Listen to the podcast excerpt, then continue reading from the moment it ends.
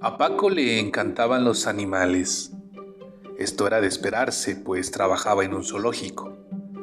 Un día vio que la jaula de Gogo, el gorila, se encontraba vacía. Muy sorprendido salió corriendo en su búsqueda. Creo que Gogo ha escapado hacia la jungla, pensó Paco, buscando entre los arbustos y detrás de cada árbol. Los animales del bosque lo observaban detenidamente, pero Paco no podía encontrar a Gogo. Paco sacó sus binoculares y examinó el área al otro lado del río. Gogo, ¿dónde estás? Pero Gogo no respondía.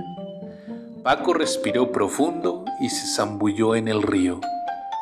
¿Será posible que Gogo estuviera escondido debajo del agua? Motas, el perro, se compadeció de él.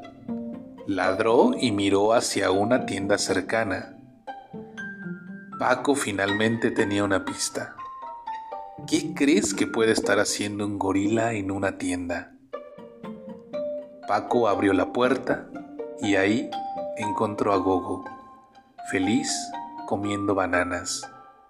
Y qué gran desastre había hecho.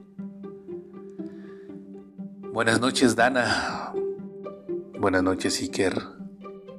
Buenas noches, Naye.